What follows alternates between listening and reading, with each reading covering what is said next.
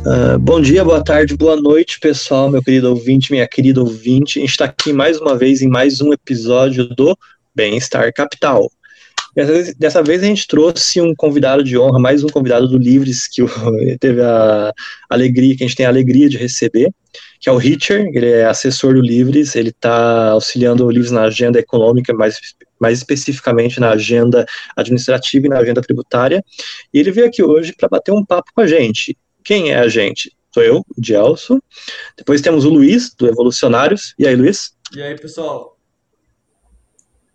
E depois temos o Favaro, do Economia Mainstream. E aí, Favaro? E aí, pessoal, beleza? Beleza. Então, mano, hoje a intenção é que o papo seja um pouco mais é, descontraído, a gente não vai fazer esse esquema roda viva e tudo mais, a gente vai tentar fazer algo mais acessível para a população, mais acessível para você, ouvinte de casa, para tentar aproximar o debate de vocês e desconstruir alguns mitos e alguns, algumas desinformações que estão surgindo por aí. A gente espera que vocês gostem e, por favor, comentem quando possível e a gente vai começar. O Paulo Guedes, ele vem falando, ele e a equipe dele, vem falando de implantar uma nova CPMF, ou seja, um novo imposto sobre transações financeiras, para é, compensar uma desoneração na folha de pagamentos. Porém, ao que tudo indica, tanto essa nova CPMF não funciona quanto desoneração de folha de pagamentos também não funciona, porque em 2018 saiu o estudo da IPEA mostrando que a desoneração no governo Dilma não funcionou, não gerou mais investimentos por parte das empresas. Então, Rafael, eu queria saber o que, que você acha a respeito dessa proposta, dessa ideia da equipe econômica de criar um novo imposto sobre transações financeiras para financiar uma desoneração da folha de pagamentos das empresas. Olha, eu acho que a desoneração ela, ela vem num, num tempo bom. É, se você tiver alguma medida que possa gerar empregos, ela, ela é bem-vinda.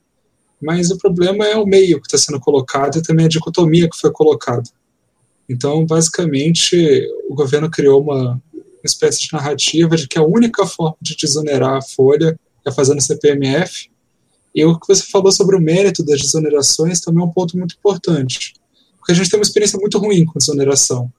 Mas principalmente porque a desoneração que foi feita até hoje, ela é sempre muito direcionada. Eu acho que, no geral, talvez diminuir o nível pudesse ajudar um pouco, mas por meio do CPMF, com certeza não. O problema da, da CPMF que está sendo colocada é que, muito provavelmente, ela vai ter alguns efeitos em cascata, ela vai prejudicar alguns setores que têm a cadeia mais longa.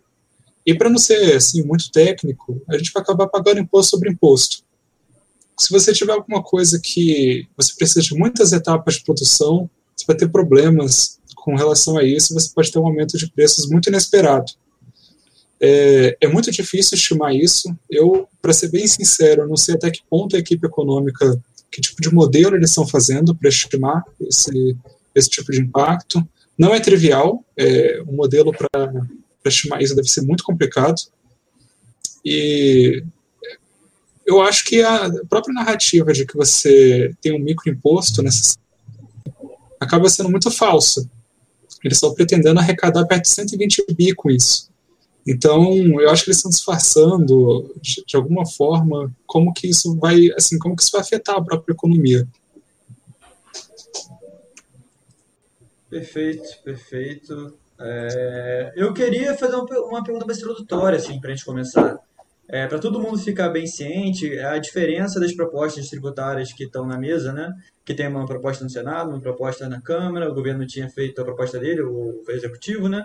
E acabou que agora o Executivo estava barganhando com a Câmara para poder botar a CPMF na, na proposta da Câmara então, como é que está esse cenário? Como é que estão as propostas? Qual, que proposta é qual? É basicamente isso. Olha, só para é, ajudar quem está escutando, são realmente várias propostas. Você tem a PEC 45, que é a proposta do, do API, com Baleia Ross. Você tem a proposta do Senado, que é a PEC 110, do Rauli. Você tem a proposta do Imposto Digital, que é essa nova CPMF, que veio do governo. E você tem a proposta da CBS, que é uma substituição do PIS e COFINS.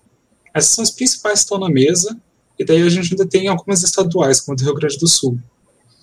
É, basicamente, a proposta geral é você tentar criar um imposto do tipo IVA, que é imposto sobre valor adicionado. A gente quer tentar tirar uma das principais coisas que precisam ser feitas para corrigir nosso sistema é que ele não pode ter regras tão diferentes. Todo, assim, cada município, cada estado consegue estabelecer uma é, legislação totalmente diferente sobre cada tipo de bem. Você chega assim, em discussões sobre uma Crocs é um sapato de borracha, é um sapato impermeável. São discussões desse nível que a gente chegou. E uma das razões de se fazer a reforma tributária é para simplificar isso, de forma que não existe um incentivo para você ficar discutindo: ah, meu produto é assim, então minha alíquota tem que ser menor, meu produto é assim, então eu tenho que entrar nesse regime. Essa, sim, é uma das grandes virtudes do que está vindo por aí, mas também é retirar a acumulatividade dos impostos. Basicamente, o que a gente tem hoje são impostos que incidem sobre impostos, então você tem um regime que é, acaba sendo muito cumulativo ao longo da cadeia, e a ideia é que a cada etapa você tribute só o valor adicionado.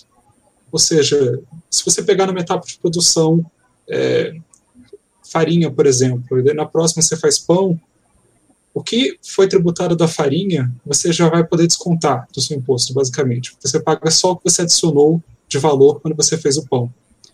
Essa é a proposta. É, com relação à CPMF, ela muda tudo. Ela é muito diferente desses IVAs que a gente está falando. E um problema é, o IVA está sendo feito para retirar a cumulatividade.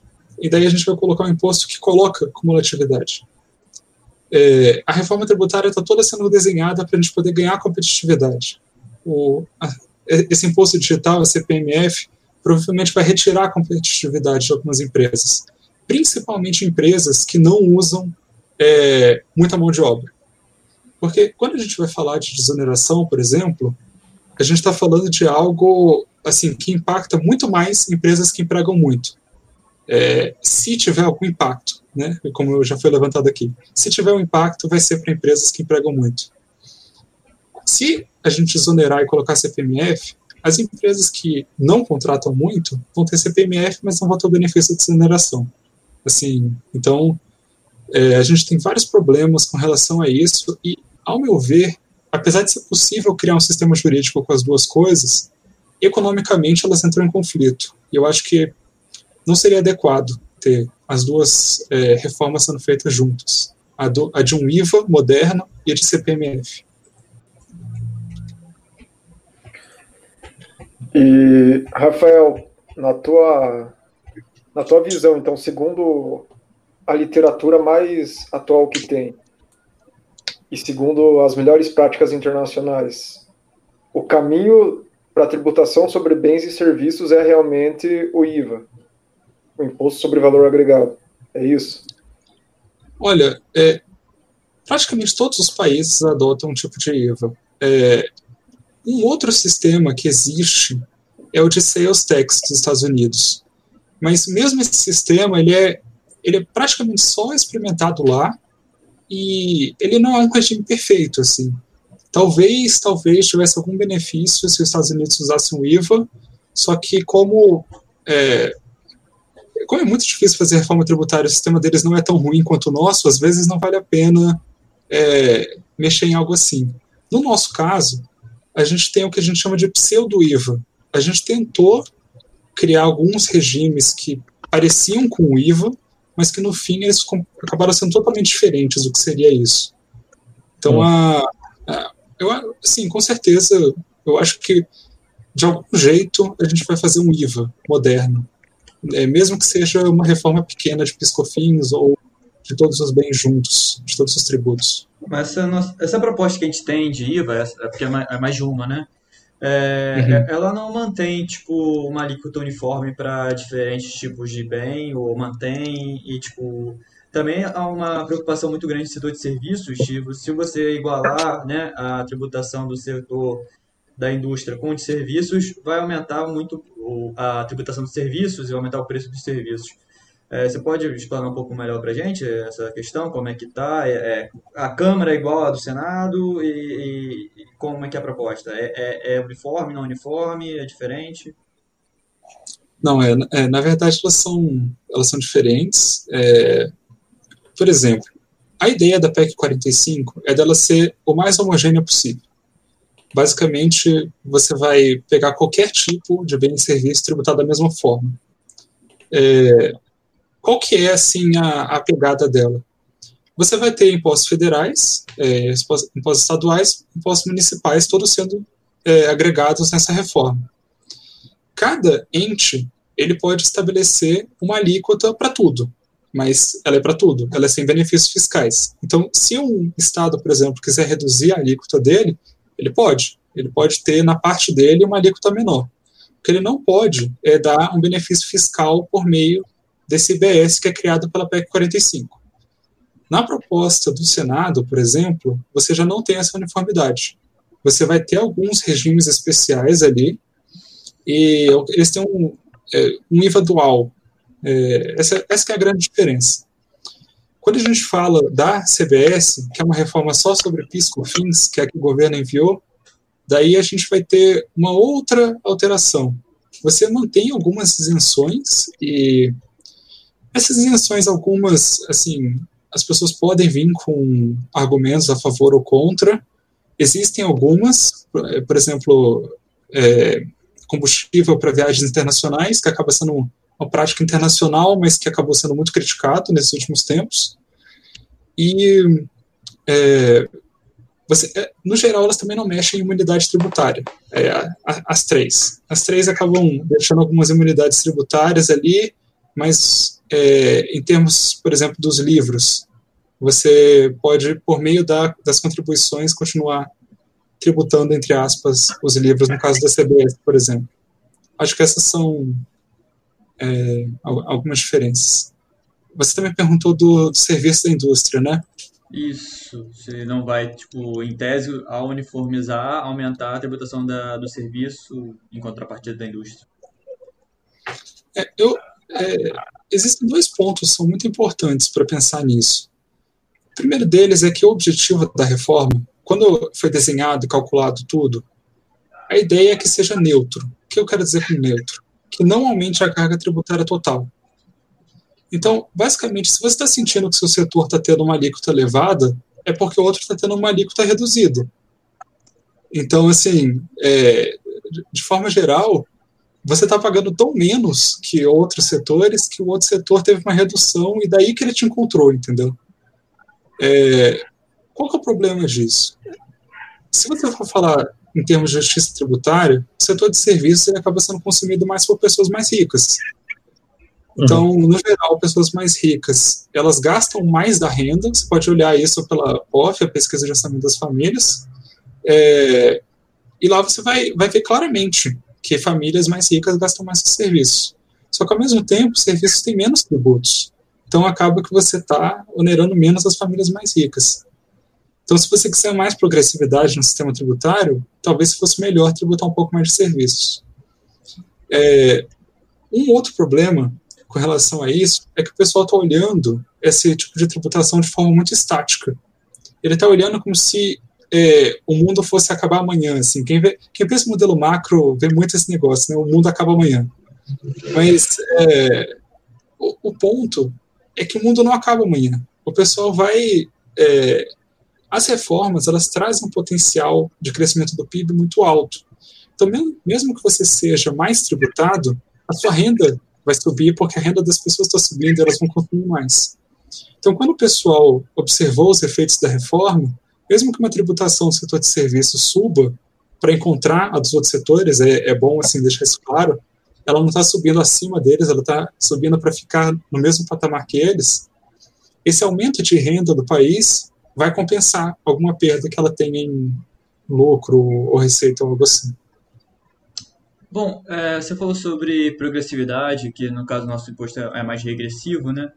É, conversando com o professor Luiz, lá do, do INPE por, por, um tempo, ele, ele falava que é interessante que o, o tributo seja mais direto e menos indireto para que uhum. haja mais progressividade, né? Que o imposto direto, ele, tipo, realmente vai pegar o pessoal que tem mais renda, o imposto indireto as pessoas consomem, pessoas pobres, então vai acabar tendo uma, uma alíquota maior para as pessoas pobres. Então, não, não deveria ser isso discutido também? Uma forma de mudar o imposto de renda, além de só criar uma alíquota meio uniforme de serviço de consumo? Olha, é, eu sou totalmente favorável a mudança nesse sentido. É, uma questão que é importante é que o sistema tributário envolve muitas coisas. Ele envolve consumo, ele envolve renda, ele envolve patrimônio, por exemplo. E essa, isso é muito amplo. Você tem um regulamento muito extenso sobre todas essas coisas. E, de longe, o maior problema do Brasil, em termos tributários, é consumo. Porque a legislação ela é com certeza a mais difícil, ela é com certeza a mais extensa. É, no mundo, você passa muitas horas para é, assim, poder lidar com o sistema tributário. E isso, assim, você imagina o custo de você ter que deslocar vários advogados para resolver um problema que deveria ser muito simples. Você vendeu algo sem pagar imposto. É, se, se, você olhar nesses termos, você só está vendendo alguma coisa. Pagar imposto deveria ser muito fácil. Mas a, a, as empresas brasileiras gastam muito tempo fazendo isso. Sim. Muito tempo. Elas deslocam muita mão de obra para isso. E elas não só deslocam mão de obra para conseguir pagar o imposto, como ela desloca é, mão de obra muito especializada para tentar conseguir regimes melhores tributários. Então, elas tentam navegar por esse sistema tributário que é muito confuso e que não é consistente entre si. É, um exemplo assim que surgiu muito na mídia é que pão ele tem uma alíquota, mas se você moer o pão, ele tem, ele tem outra.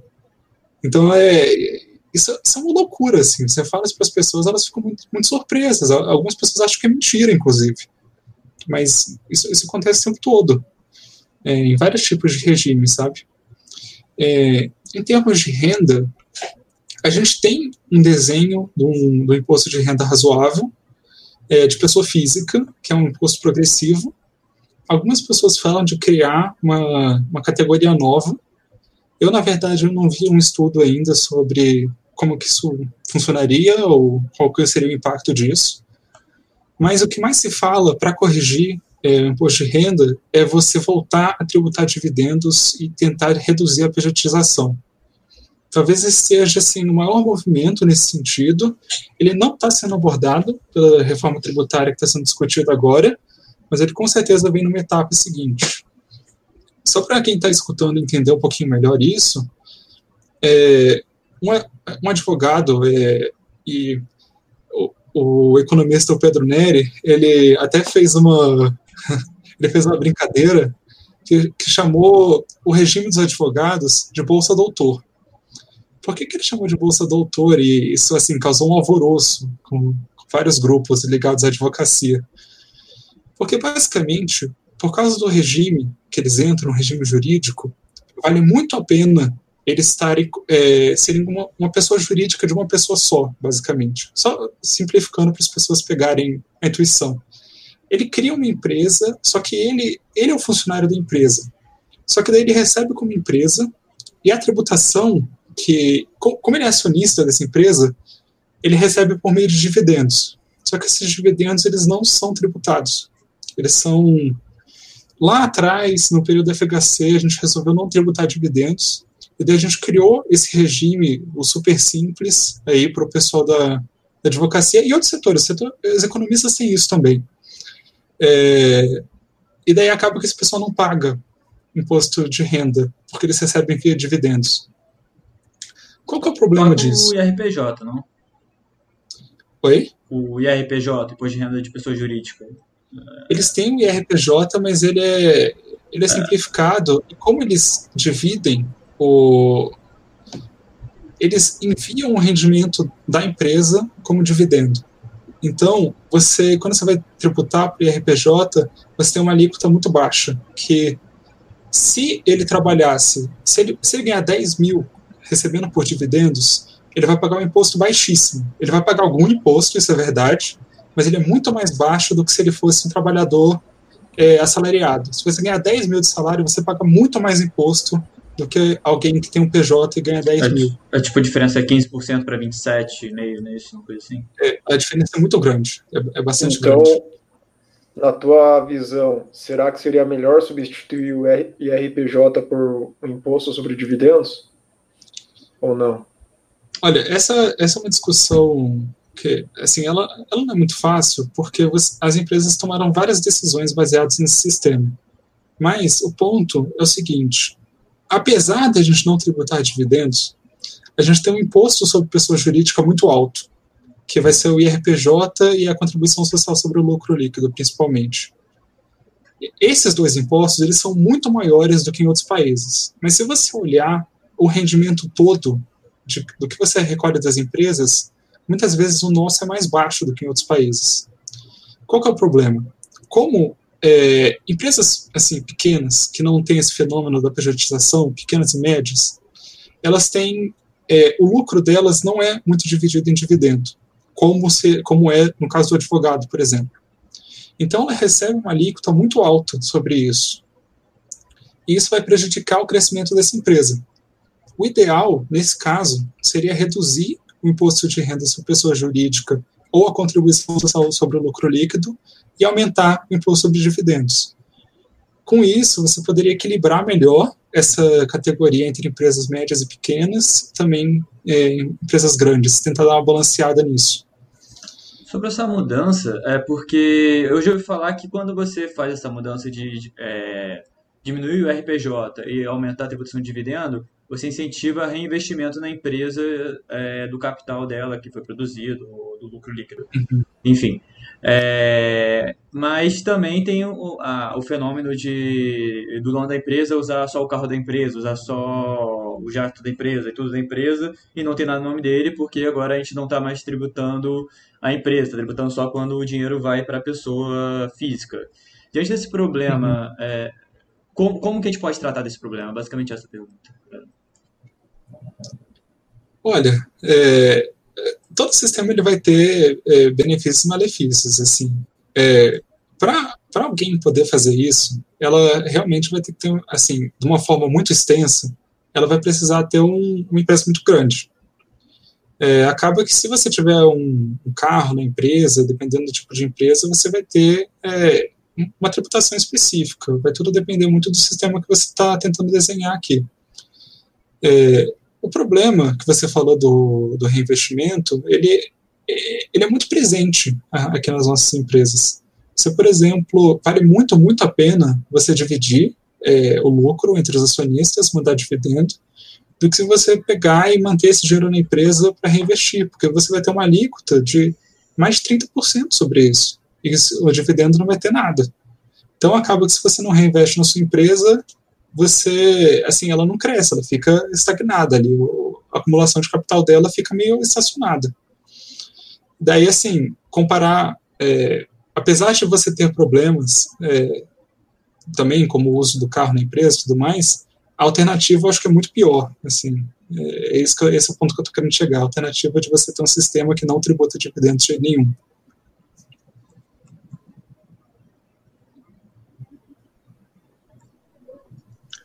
Tá, agora eu só queria falar uma coisinha antes, só para tirar um pouquinho esse tema de incidência tributária e tudo mais. Eu queria falar um pouco sobre o aspecto federativo.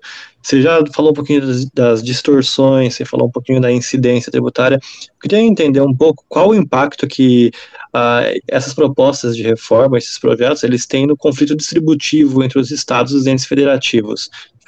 Qual que você acha que é o melhor para a situação brasileira, que a gente está passando uma crise fiscal tipo, desde a redemocratização?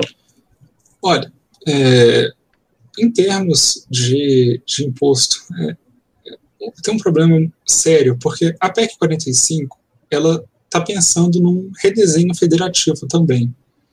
Então, é, ela tem uma transição de 10 anos, é, até você ter o sistema completo, mas ela tem uma transição de 50 anos de redistribuição entre entes federativos dos, dos impostos. Qual que é o problema? O governo federal está olhando essa reforma e ele olha, estão querendo tirar a receita da União, né? Porque os, os impostos são mais concentrados na União. Então, se você vai redistribuir, vai sair da União para ir para os outros, né? Assim, ele já, ele já pegou esse, esse ponto. Daí ele fez uma proposta de CBS e está falando, falando também de CPMF. Daí se você olha, por exemplo, da CBS, todo mundo que olha para ela está dizendo, olha, essa alíquota aí está muito alta. E a minha impressão é que ela está muito alta porque o governo sabe que talvez ele perca a arrecadação no futuro. É, em termos de conflito distributivo, eu acho que, na verdade, é, o grande benefício da reforma da PEC 45, por exemplo, é que você vai acabar com uma competição que foi muito ruim para o Brasil. É, ao invés de só você é, falar de, assim, de distribuição de dinheiro, os estados e os municípios eles usaram o sistema tributário para tentar atrair empresas o tempo todo. E eles entraram em competição entre eles, mas não foi uma contribuição muito saudável. É, eles fizeram uma guerra fiscal, basicamente, em que eles olhavam: olha, eu tenho uma alíquota aqui de CMS e eu vou baixar para você trazer a sua empresa para cá. Vai ficar mais barato do que se você é, fosse para o meu estado vizinho, então vai valer muito a pena você vir aqui para o meu estado. O problema de quando isso acontece é que o mais eficiente, por num, num exemplo, teria sido ir para outro estado. Então a empresa tomou a decisão de colocar uma fábrica, por exemplo, no lugar mais ineficiente. E daí talvez ela tenha um custo maior de logística, tenha que pagar mais caminhão, tenha que pagar mais gasolina, tenha que pagar mais funcionário para distribuição. Tudo porque a gente distorceu o sistema tributário e incentivou ela a agir dessa forma esse conflito entre os entes federativos, ele praticamente acaba com a PEC 45. A decisão que os estados passam a ter é, olha, o meu estado tem esse nível de impostos, eu decido o nível. O benefício fiscal, ele pode vir por outra coisa. É, eu acho que parte dos benefícios fiscais pode vir por meio do IPVA, por exemplo, mas isso com certeza, com certeza, vai ter bem menos efeito do que teve o ICMS.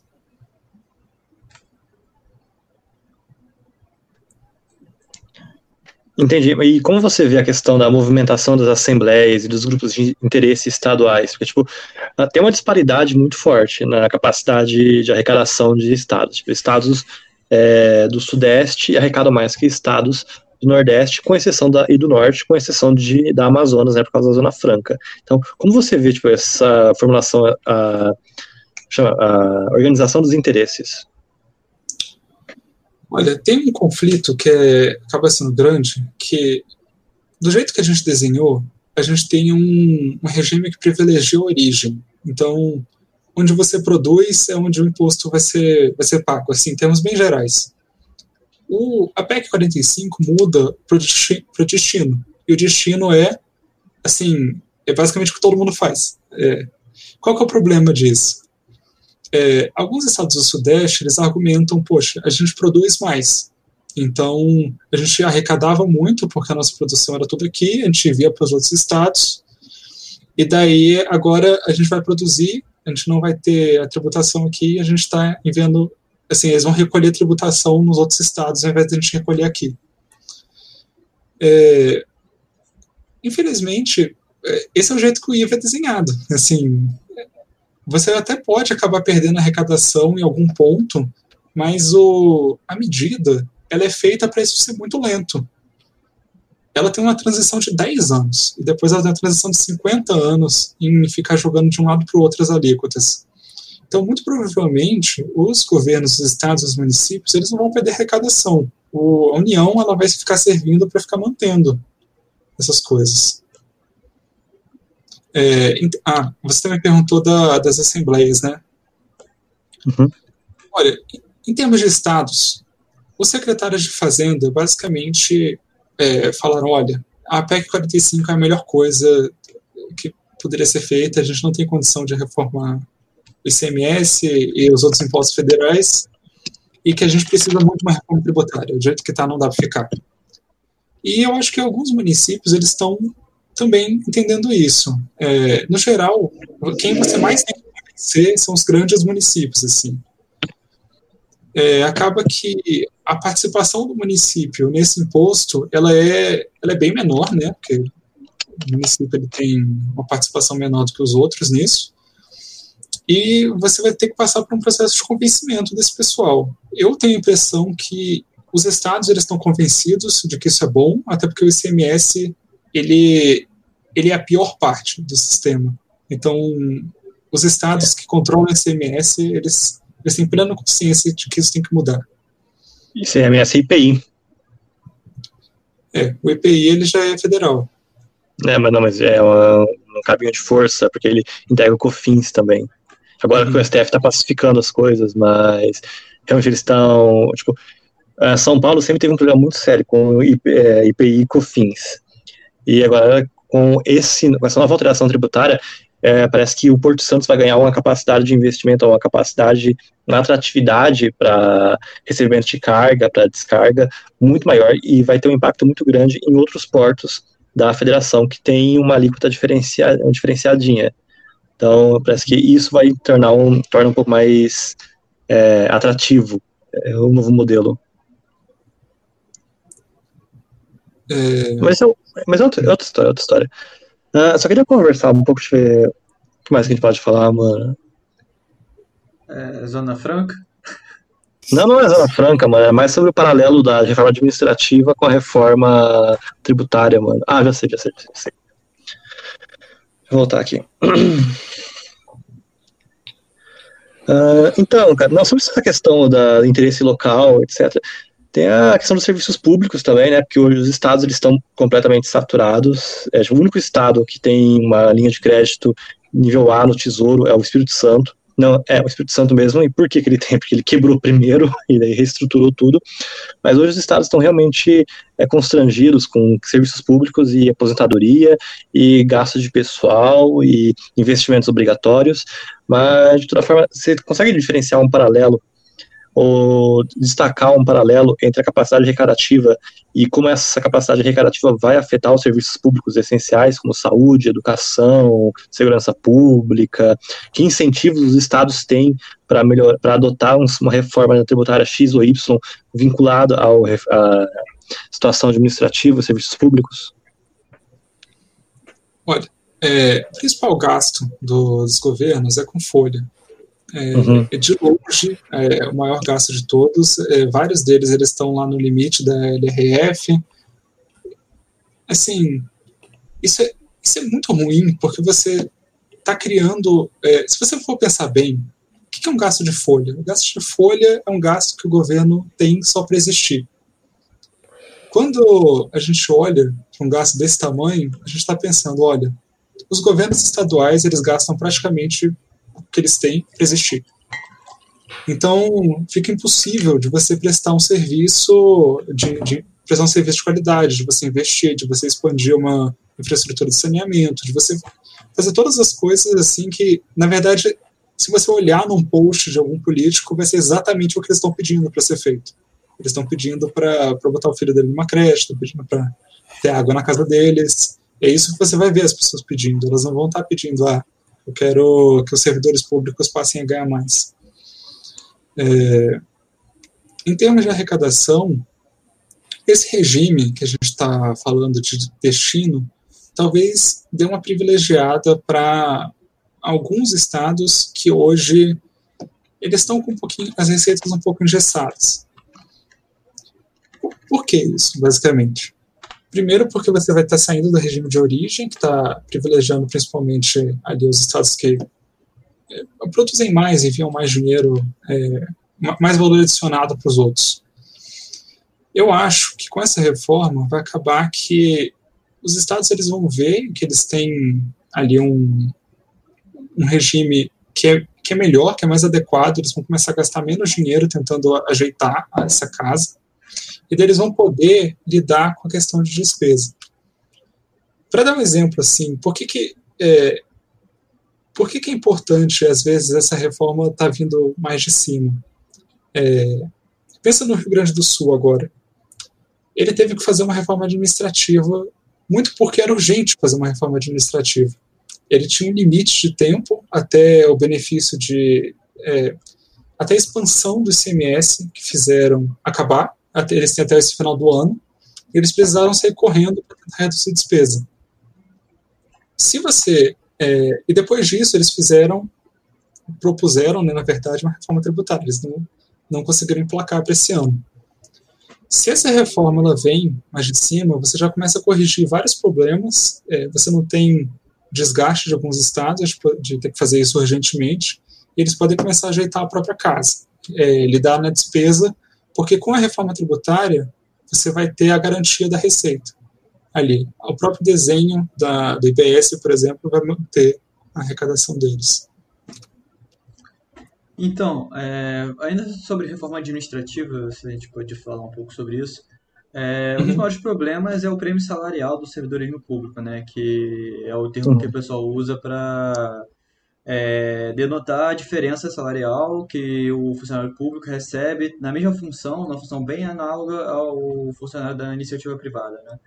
É, como que a gente consegue resolver esse, esse problema, assim, é, dada toda a resistência que a gente tem é, dentro do, do funcionalismo público, com todas as condições, é, pressão política e tudo mais? Olha, agora, é, a reforma administrativa ela foi, foi enviada, a gente inclusive está estudando isso no Livres. Qual que é, assim, se você for pensar, qual que é, o, qual que é a questão de você ter um prêmio salarial muito alto? Você está incentivando que as pessoas não se desloquem para iniciativa privada para poder ir para o setor público. Mas quem paga o salário do setor público é quem está na iniciativa privada. Então, assim, é, basicamente você dizendo, olha, se você trabalhar como advogado aqui no governo, ou não é, como advogado em si, mas algo análogo ao trabalho de advocacia, você vai ganhar infinitamente mais do que se você estivesse trabalhando no setor privado. Você olha algumas carreiras de entrada, é, às, às, vezes as pessoas ganham 20 mil assim que elas entram. É, vou, as pessoas têm 26, 27 anos e já estão com um salário que um advogado no setor privado demora muito tempo para chegar. Só que daí a gente tem um, um erro de desenho. Apesar de você ter esse salário que ele atrai as pessoas, atrai muito, na verdade, quem quem está no Distrito Federal sabe como é que funciona o mercado de, de cursinho, isso é um atrativo gigantesco, na verdade. Você, você tem uma situação que é muito, muito esquisita, que é a da progressão da carreira. Você pensa no seguinte, algumas carreiras elas chegam no topo em 15 anos. E daí você entra, você chega no topo da carreira em 15 anos, e esse topo da carreira não significa muita coisa. Você, na verdade, você não ganha nenhuma atividade adicional. Você basicamente teve uma progressão que é toda mais salário. Suas, é, o que você faz no dia a dia não muda em si, de você estar nessa progressão. E depois, é, você passa mais 10, 15 anos no topo da carreira sem ter a progressão na sua carreira. Então, você ficou, apesar de você estar ganhando bem, você está estacionado na sua carreira. Um ponto que não está, esse ponto ele não está na PEC de agora, é que o pessoal gostaria de reduzir o salário inicial e ter uma progressão de carreira que durasse mais tempo. Então, é, 15 anos para chegar no topo não parece muito razoável. Então, o que o pessoal quer é, você entra é, mais atrás, né, ganhando menos, provavelmente ainda com algum prêmio salarial, pelo que eu andei escutando, e daí você vai progredindo ao longo da sua vida, provavelmente durante todo o tempo que você estiver trabalhando. Se eu não me engano, existe um nível ótimo de prêmio salarial, só que no Brasil é, é muito acima desse nível ótimo, né? Não sei se você tem estudos para ter uma noção de qual seria o nível ótimo e tal, e, tipo, realmente... Olha, hoje, hoje, o prêmio é, depend, é, na média, assim, você encontra carreiras que estão em 96%, assim, é o dobro. A pessoa ganha o dobro do que do, do equivalente.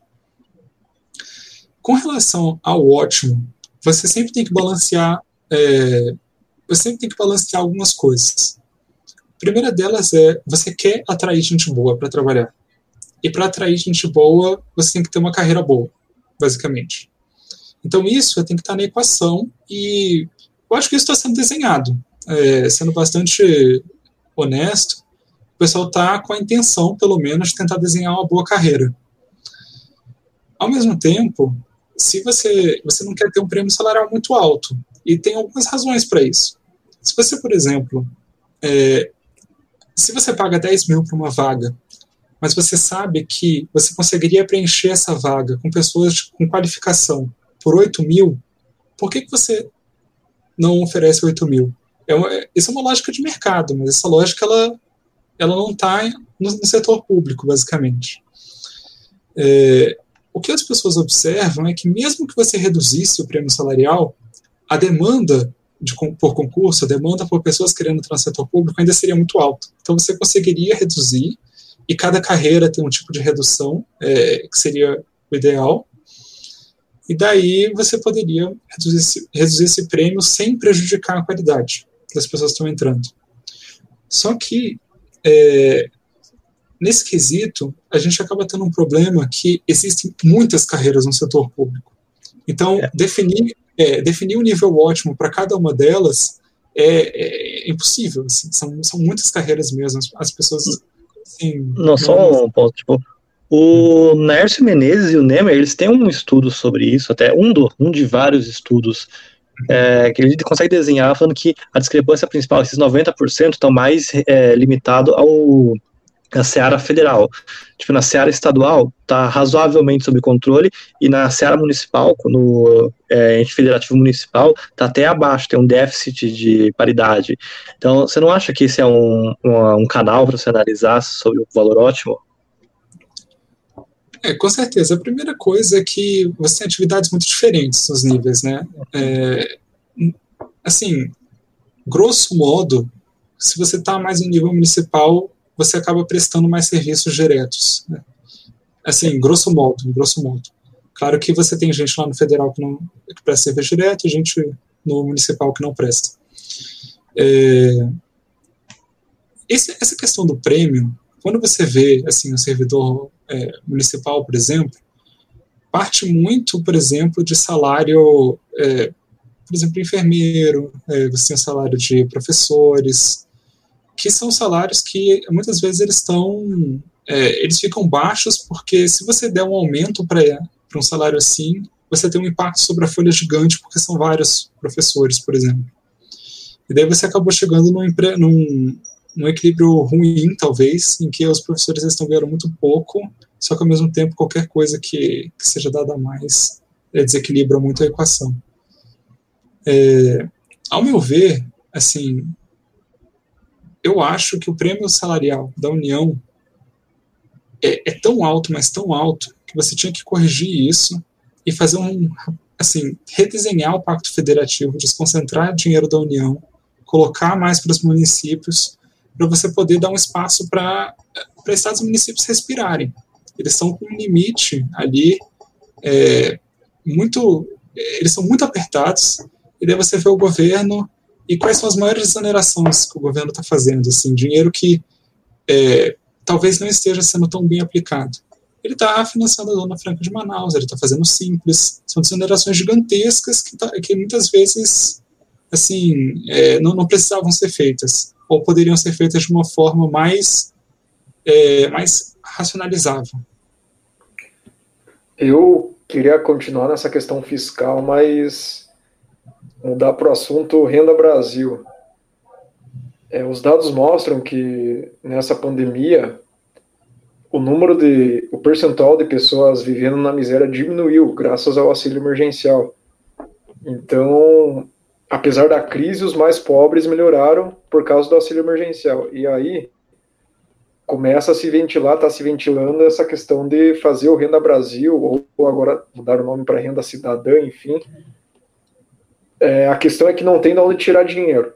Aí, é, o economista Ricardo Paes de Barros e os economistas do Centro de Liderança Pública proporam a seguinte ideia de unificar é, os serviços sociais, abono salarial, salário família e tal, é, Bolsa Família, tudo em um único, e focalizar nos, nos mais pobres. Mas o Bolsonaro diz que não quer tirar dos pobres para dar para os paupérrimos.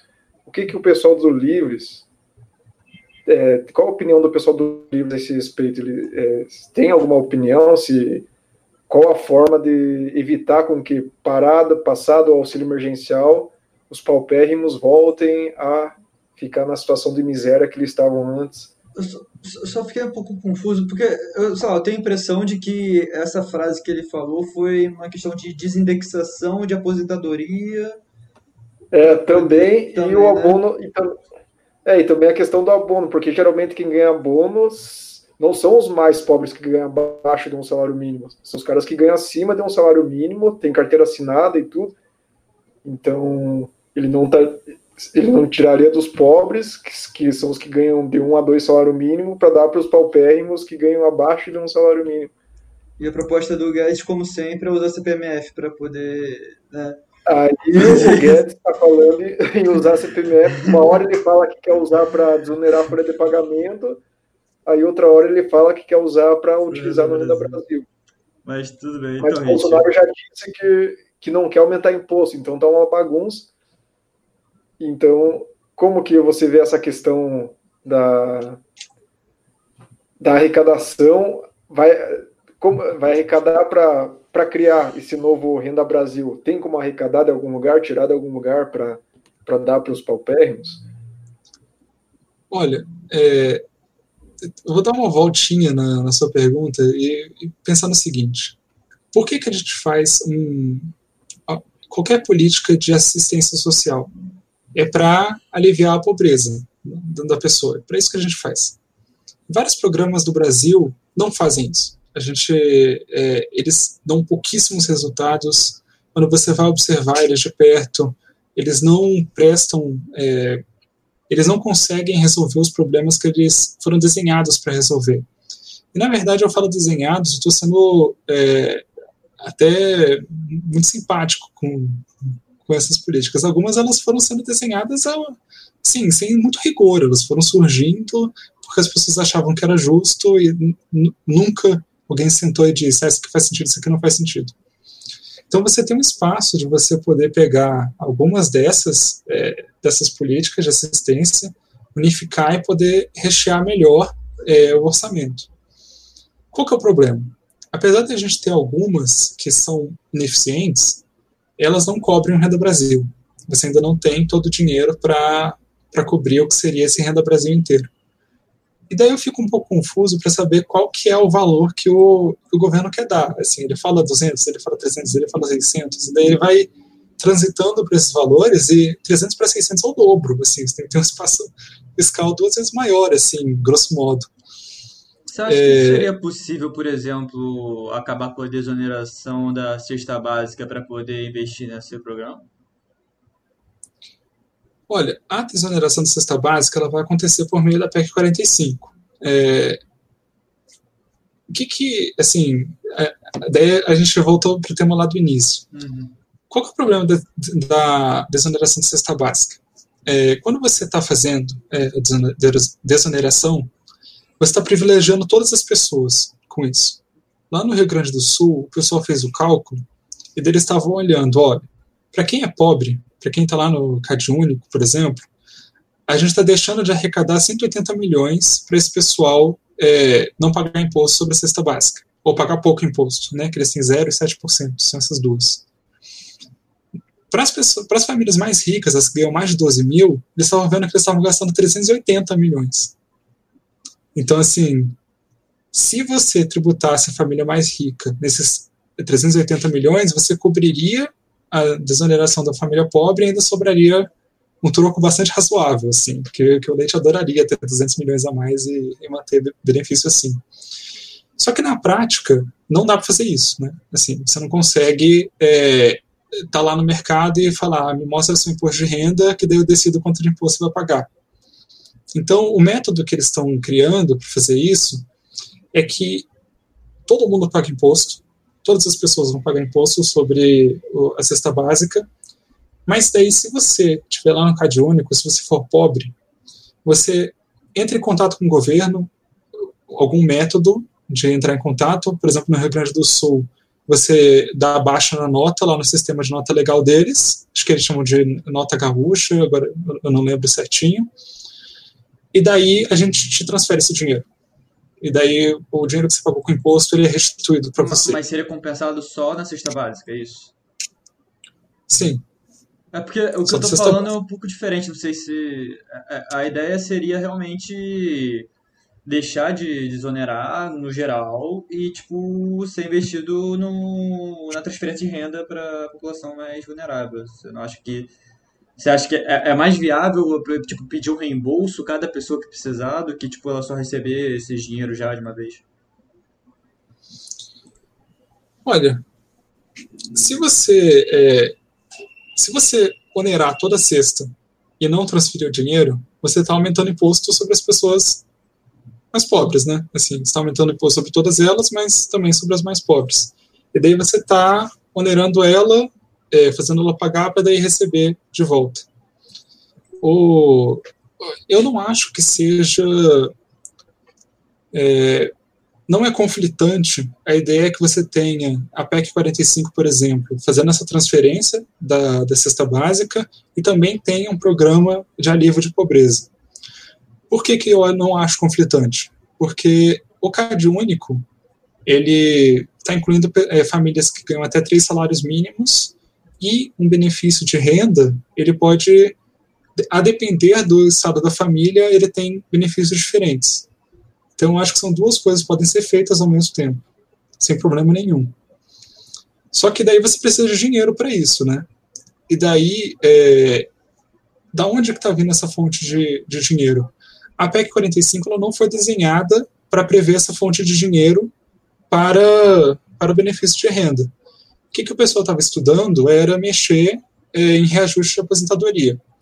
Existe uma ideia de tentar desvincular é, as aposentadorias dos ativos e dos inativos. Então, quando você tem ganhos é, na atividade, eles não são transferidos lá para quem é inativo, por exemplo.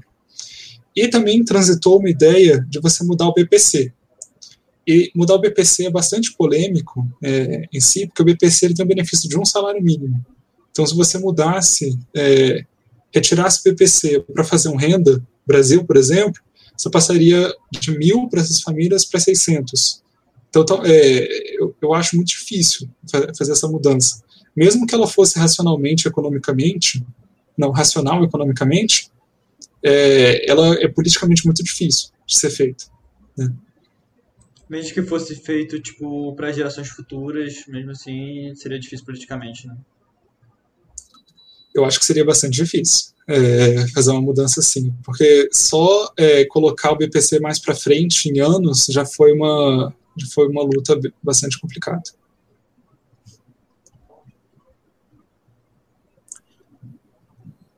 Muito bem. Mano, quanto tempo de gravação a gente já tem? Let me see.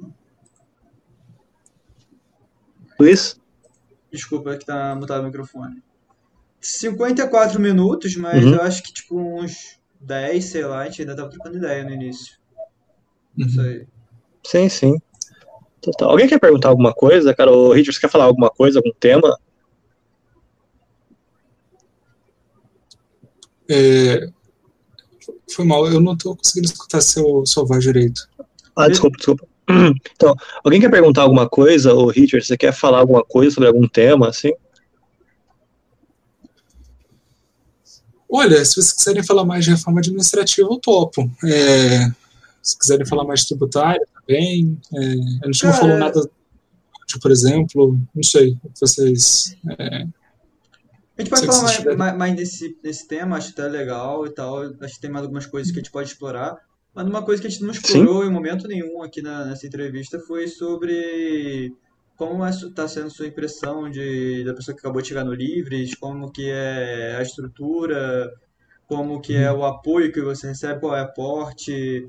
É, quais são as vantagens de você estar associado ao Livres? E por que você decidiu ir? E, tipo, como está sendo a experiência no geral? Basicamente isso. Olha, é, a experiência no Livres está sendo muito boa. É, eu entrei é, no Livres, comecei a trabalhar em alguns documentos. Daí a primeira coisa que você percebe é que você está trabalhando num documento que ele é verdadeiramente técnico, assim. Você não está ali para é, você não está ali inventando as coisas enquanto você está no caminho. Você está realmente pesquisando fontes e tudo mais, está baseando assim, o que está dizendo em fatos. E eu acho que isso já é, já é muito diferente assim do que é feito em vários lugares. Só que uma coisa que me chamou muita atenção quando eu entrei é que várias pessoas elas tinham uma qualificação muito alta. Assim, o pessoal estava começando a construir uh, setoriais nessa época. E logo quando, quando eu virei coordenador, eu coloquei para é, fiz, fiz, um formulário para saber se as pessoas é, saber o que as pessoas sabem fazer, basicamente. E daí quando eu fui vendo é, várias pessoas assim com muita qualificação, muita experiência nas áreas. E isso não foi uma coisa que eu observei em outros movimentos. No geral, as pessoas elas estavam querendo entrar na política, mas elas também não sabiam, é, elas sabiam muito pouco é, sobre o dia a dia da política, ou sobre as grandes reformas, ou sobre os grandes temas, assim. É, eu estou bastante satisfeito com os posicionamentos. É, eu, eu já acompanhava livros tem muito tempo e eu estou tendo bastante liberdade de, de expressar opinião, ideia, e estou tendo uma influência muito positiva dos pesquisadores, com certeza. Sim, Faz mas... quanto tempo que você está no Livres? Olha, eu estou no Livres quase três meses. Quase três meses é, foi, um, foi uma mudança bastante radical. É, eu estava trabalhando já, estudando reforma tributária, estava estudando um pouco mais sobre reforma administrativa, tudo muito por fora, e daí me convidaram para entrar no Livres, a Isabela me convidou, e daí, logo que eu entrei, a gente começou a trabalhar em um documento, é, um documento de reforma tributária, CPMF estava muito forte, a proposta CBS tinha acabado de ser entregue, e daí a gente começou a trabalhar nisso e abriu uma vaga para ter uma coordenação de, na setorial de economia. Daí eu topei entrar na, nisso e, daí estou tentando coordenar gente que muitas vezes é muito mais qualificada que eu, assim. Está é, sendo uma experiência bastante é, muito interessante, assim. Eu queria entender um pouco mais da estrutura organizacional do Livres. Tipo, existem, é claro, é, sei lá, uma cadeia hierárquica, não tem nada disso. É, existe, sei lá, funcionários pagos do Livres, é, todo mundo é, tem um trabalho em paralelo e, e, dedica parte do seu tempo ao Livres, como é que funciona? Olha, hoje eu sou doutorando, é, eu, eu trabalhava antes na aviação, daí larguei para fazer doutorado, e daí hoje, eu tô, enquanto eu faço doutorado, eu estou participando do Livres, eu não sou remunerado por isso. Eu sou é, voluntário totalmente. É, dentro do Livres, a gente tem a estrutura que você tem os associados, que eles, é, eles podem publicar texto, eles colocam é, as opiniões deles nos vídeos, livros de notícias, eles podem fazer alguns textos técnicos. E você também tem as, as setoriais, essas setoriais, elas são grupos de, de associados também, mas que eles se interessam por um tema específico, por exemplo, como economia, que é a, a, a coordenação que eu estou. Mas você também tem da saúde, você tem o pessoal do, do meio ambiente, por exemplo, de, de direitos. É, você não, não, tem só. A, a, gente não fala só de, de economia dentro do Livres. Uma coisa que chama muita atenção é que você tem uma agenda é, de costumes muito, muito progressiva.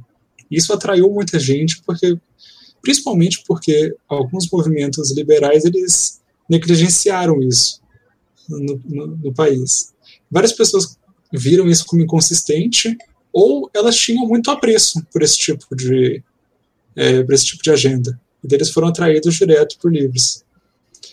E daí, além dessa estrutura, a gente também tem é, alguns pesquisadores, como, por exemplo, Paulo Gontijo, o Pai de Barros, a Helena, é, existem vários e vários, é, várias pessoas que é, auxiliam, eles é, às vezes dão algumas dicas para as notas que a gente faz, eles fazem estudos é, muito, é, muito mais acadêmicos, mais ou menos assim funciona a estrutura. eu quero, ter uma dúvida aqui, mas é melhor não colocar isso, Luiz, no, na, na uhum. edição tira. É, tem alguém que. É, você falou que é voluntário, mas tem um pessoal, por exemplo, esses pesquisadores grandes aí, Helena Landau e tal, ou alguém, algum outro, alguma outra pessoa que recebe, que é remunerado pelo Livres para para fazer alguma coisa, sei lá. Olha, eu, é, eu, a estrutura do Livres, ela com certeza precisa que você, assim, banque pessoas, né? É, tem gente que vai fazer a arte, por exemplo, para os vídeos. É, você não conseguiria ter uma coisa consistente assim sem, sem ter alguém pago, sim, né? Sim, mas tirando mais esse pessoal das artes, da, de fazer layout, essas coisas, é, é, fazer pesquisa, assim, ou escrever. Ou função administrativa. É. Olha, para ser, ser bem honesto contigo, eu não sei se, por exemplo, é, os pesquisadores eles recebem para estar tá fazendo. Eu, eu realmente não sei te informar isso. É, Sei lá, eu tenho a impressão porque... de que se alguém não recebesse, seriam eles, né? Seria alguém abaixo deles que receberiam, Sim. não sei. A, a ideia é que, assim, todo, todo, todo mundo que está no Livres contribui é, mensalmente. Então, ele é um ele é um movimento que ele é financiado pelas próprias pessoas que estão nele. A ideia é que essa mensalidade ela não seja assim, é, não seja para financiar é, seja para manter a estrutura de Livres. Não é para ela ser super, hiper ampla, pagar 20 mil para as pessoas e coisas assim. A ideia é que você assim, banque lá o contador que você precisa, banque o pessoal da arte, mantenha a estrutura, possa fazer eventos, possa convidar a gente para conversar. Essa, é, essa é a ideia. Então, em geral, o dinheiro que é arrecadado é usado justamente para investir, lá, num canal de YouTube, para é, eventos, para tipo, contratar um serviço terceirizado, alguma coisa assim, né? Uhum. Ah, bacana. É parecido com todo mundo aqui. Ninguém vive de liberalismo, né? Quase ninguém, né? Você pau o MBL vive, né? Isso é verdade. Mano, deixa eu ver o que mais. Cara, eu queria, se for perguntar, mano, eu queria perguntar mais sobre PM e saúde, velho. Mas isso é uma parada que a gente já viu tantas vezes, cara. A gente fala de PM, que é a maior massa salarial, depois vem professor, depois vem médico, velho. Mas, tipo, realmente eu acho que já deu, cara. Não sei o que vocês falam. Não, eu tenho uma puta pergunta que é um reflexo da minha alma que tem que ser perguntada. Ah, mano, acho que a única pergunta que pra mim ainda ficou aí é, tipo, a experiência no ramo de aviação. Basicamente é isso. Você trabalhou com, com o quê? Como? Você era economista alguma empresa de aviação? Você vai fazer o quê? Olha, é, logo que eu terminei o mestrado, eu fiquei dando aula, eu fiquei dando aula na UNB durante o mestrado, né, basicamente. E daí quando eu fiquei peguei três semestres dando matéria lá e decidi, ah, acho que já fui voluntário suficiente. Daí comecei a procurar uma vaga e o pessoal da Secretaria de Aviação abriu um processo seletivo. Abriu um processo seletivo para contratar um carro comissionado, assim, que já é uma para quem conhece Brasília é um negócio muito diferente assim. E daí eu fui, fiz entrevista, entrei e a ideia era, poxa, vamos trabalhar com concessões e regulação. Então, eu fiquei trabalhando nesse ramo de concessões. Eu fiquei relativamente pouco tempo, né? Fiquei de maio até janeiro, porque daí eu me mudei para São Paulo fazer doutorado. E, mas esse período a gente teve assim algumas grandes discussões, por exemplo, a gente estava falando sobre reforma do sistema de slots, a gente estava falando sobre tributação, é, tinha um adicional de tarifa de embarque internacional que eu fiz um estudo sobre isso, a pessoa foi também trabalhando comigo com relação a isso. Essa foi basicamente a minha aventura na aviação. Nessa sua experiência, você conseguiu ver alguma coisa sobre viabilização de chegada de empresas low cost, tipo Ryanair e coisa do tipo, para o mercado? O que seria necessário? O que, que falta? O que, que atrapalha? Olha, uma das. É, quando a gente fez um estudo sobre o adicional de, da tarifa de embarque internacional, só para as pessoas assim entenderem, é, você tem uma tarifa de embarque, por exemplo, é, e essa tarifa ela serve para quê? Você está pagando o aeroporto para estar tá usando o aeroporto, basicamente. Essa é uma tarifa normal, qualquer lugar que você for no mundo tem essa tarifa. Só que chegou um momento em que o governo decidiu fazer uma tarifa adicional, que seria um tributo extra sobre isso, um tributo em dólar. É, você paga essa tarifa em dólar. E daí o governo tinha problemas de dólar, ele resolveu fazer essa tarifa. Daí, basicamente, é, essa tarifa era de 16 dólares e ela ficou perdurando um tempão para voos internacionais. Só que agora, é, agora não, né? Já tem alguns anos, você tem empresas low cost. Dessas empresas low cost começaram a olhar para o Brasil e olharam, olha, eu faço um voo para a Argentina, dependendo de onde você for sair, por 80 dólares. Mas você está me cobrando 16 só para a pessoa entrar no meu avião. Então, basicamente, você está tendo um imposto é aí é, de, de 25%, sabe? É 16 Sobre... por passageiro? Era isso? É por passageiro? Isso. Nossa, isso é muito pesado. É. E daí o que acontece? Para a empresa low cost que estava querendo cobrar 80 dólares, é, isso, era, isso era muito pesado. Mas se você tivesse um voo ali de é, 800 dólares, isso era muito pouco, na verdade. É, então a gente trabalhou para tirar esse imposto, ele era um empecilho é, razoável, e também teve toda uma agenda de permitir que empresas entrem no país. Porque, é, principalmente por causa de uma ideia lá antiga de soberania do espaço aéreo, é, sempre foi um pouco difícil de você estabelecer um negócio de empresa aérea aqui dentro do país. Você conseguia para fazer voo internacional. Né, isso era mais fácil. Só que daí com essa agenda, a ideia é que essas empresas venham para dentro do país. No geral, hoje elas estão tentando fazer é, viajar assim. Elas começam internacional, testam o mercado e depois elas vão para o nacional. Normalmente é esse o movimento que elas fazem. Entendi. Então, as políticas que foram pensadas, ou não sei se foram colocadas em prática, não ficou muito claro, é reduzir essa tarifa e uhum. facilitar a entrada dessas empresas, tipo, em questão burocrática, alguma coisa assim, é isso? Claro que tem a questão da bagagem também, que já foi vista, né?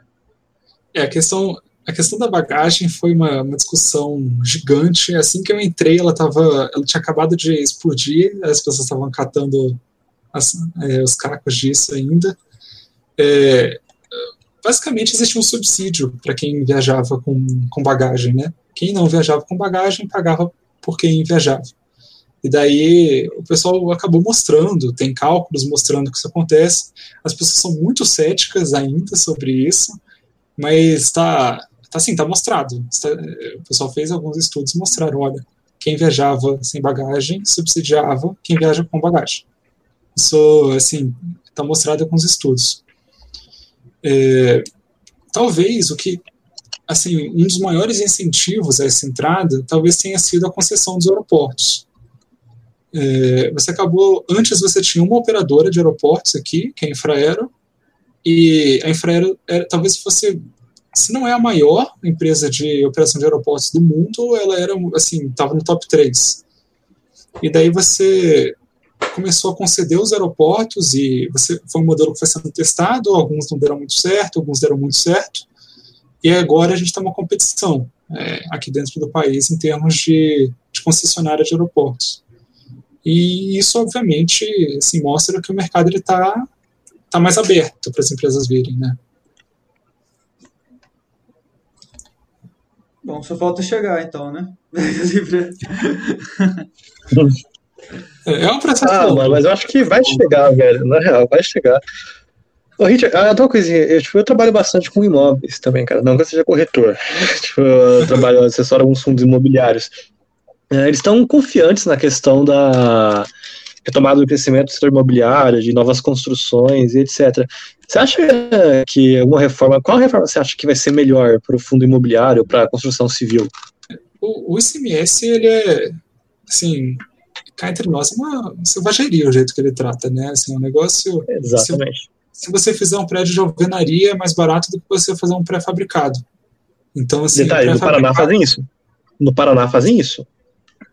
É, eles fazem no, no pré-fabricado. É, uhum. É, basicamente assim, você tem uma estrutura que é muito mais eficiente, que é fazer pré-fabricado, e daí você tributa mais o mais eficiente. Daí você incentiva as pessoas a usarem o método mais ineficiente, que é fazer por alvenaria. Então, é, esse é o tipo de coisa que você precisa urgente consertar no sistema tributário, né? Você criou, por incentivo é, do governo, um incentivo a usar uma estrutura menos produtiva. É, em termos dessa, dessa reforma, a minha área, assim, é até estranho, eu, eu estudo economia urbana, essa é a área que eu mais, assim, tô, tô por dentro. E daí é até esquisito, porque já chamaram o Anthony Ling e o Matheus Hector, né? Então, eu, eu, tenho, eu tenho até vergonha de falar isso alto aqui. Mas. Vai cara, é muito bom, né? É, o, o desenho das cidades, ele, ele, é insano, né? Ele é insano. Você colocar algumas regras de acessibilidade em prédio antigo, você... Aqui em Brasília, a gente convive com, com prédios gigantescos seis andares, assim. É, você não pode construir acima disso. Tem lugar que você não pode construir prédio acima de três andares. Tem lugar que só pode ter casa e a densidade é super, hiper, mega baixa. É impossível viver sem carro. É, eu acho que uma reforma que vai impactar assim no preço dos imóveis de verdade é uma que coloca as pessoas dentro da cidade. É, se, enquanto você estiver fazendo é, programas que você tem que colocar as pessoas em casas, num subúrbio ultra distante, sem emprego, e obriga as pessoas a terem casa, é, terem carro, e obrigam as pessoas, e é impossível ter transporte em um lugar pouco denso, você vai ter é, pouca oferta dentro da cidade, você vai ter problema, todo tipo de problema urbano causado por isso. Então é adensamento e verticalização, né? Adensamento e verticalização, é. se eu é. pudesse resumir, é, porque assim, o pessoal brinca que às vezes é, economia é um negócio é, surreal, você fica vendo esses gráficos e tudo mais. Mas, assim, desde o dia 1 de economia, você sabe, o que diminui preço é aumentar a oferta. Se a demanda está alta, você tem que aumentar a oferta, pô.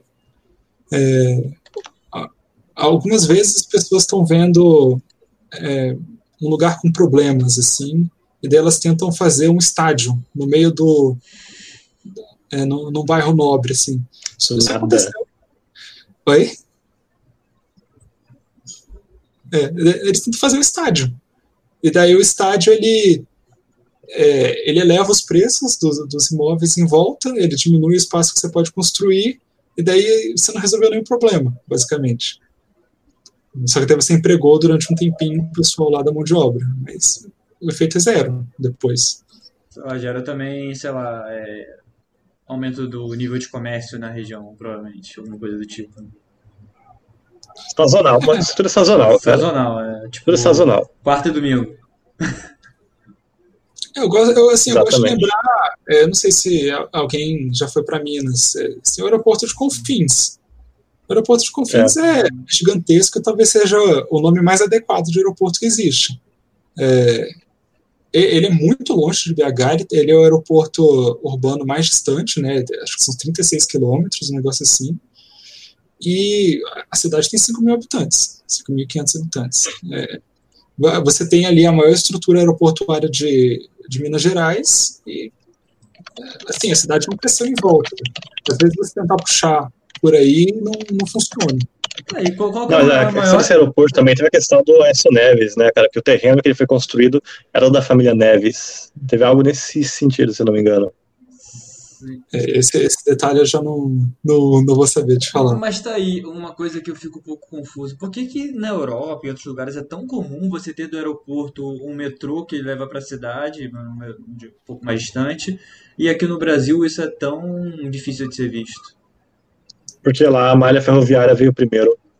Não, mas assim, cara, fez um aeroporto recente e você vai lá e coloca um metrô para ir pro centro da cidade, saca? Tipo, não é uma parada. Não, lá o metrô já existia, eles só tiveram que estender o metrô. Aqui a gente tem que instalar o metrô, mas é aeroporto que a gente já tem, tipo, até que relativamente bem servido. Rio, Rio de Janeiro São Paulo tem que instalar o metrô? Tem que só. Não, não, o trem, o trem, ou revitalizar a linha férrea que a gente tinha, existia até. Olha, assim, é, primeira eu uma vez eu fui para São Francisco e daí foi a primeira vez na minha vida que eu concebi a ideia de ter um metrô saindo no aeroporto, porque para mim essa ideia era era alienígena. Assim, eu moro em Brasília. Se você colocar o mapa do metrô daqui, você vai rir. Você, você joga no Google mapa do metrô de Brasília, você começa a rir, porque ele é uma, uma linha reta. Assim, ele não não é que nem em cidade grande que ele começa expandir para tudo que é lado, parece um negócio de sistema sistemas complexos ali que você está montando Cara, no PC. Mas qual, qual metrô brasileiro não é meio que assim, né? Sei lá, o do Rio é, é, é, tipo uma linha reta com uma curvinha e outra linha reta com uma curvinha, tá ligado? Tipo, por cima. Cara, São Paulo. É. São Paulo não é assim. São não. Paulo mudou, melhorou relativamente. Né? Muita é, coisa. Bastante. É, uhum. assim, o pessoal perdeu uma super oportunidade de fazer um que caísse em Guarulhos, né? Eles acharam mais eficiente botar um trem acima da terra que você tem que descer, andar, pegar um ônibus e ir pro, pra estação. Daí quando ficou pronto. Ah, nem era né? É, virou meme, assim. Depois ficou pronto, virou meme. E daí as pessoas estão tentando estudar de novo para colocar um trem ali na porta. Um dos problemas. Ah, mas qual é o custo de capital? Não. É, tipo, eles orçaram, isso eu trabalhei num projeto relacionado. Tipo, eles orçaram fazer trem, orçaram fazer metrô, mas é porque o dólar tava 2,50. Daí, depois, na metade do caminho, o dólar tava para 5 reais. Ele dobrou de tamanho. Isso foi na época de 2014, 2016. Isso fudeu todo o projeto. Isso acabou, mano, com muito, mas muito contrato, cara, com muito leilão, com muita licitação. Mas realmente era um projeto fazer algo, tipo, ninguém quer fazer um serviço medíocre como esse. A questão é que o dólar, que tinha que importar todo o maquinário, pulou de 2,50 para 5. É, assim, eu acho que o mais próximo disso que a gente tem, né, uma questão tipo, de alguma coisa saindo de dentro do, do aeroporto é o Galeão, né, que tem o VLT.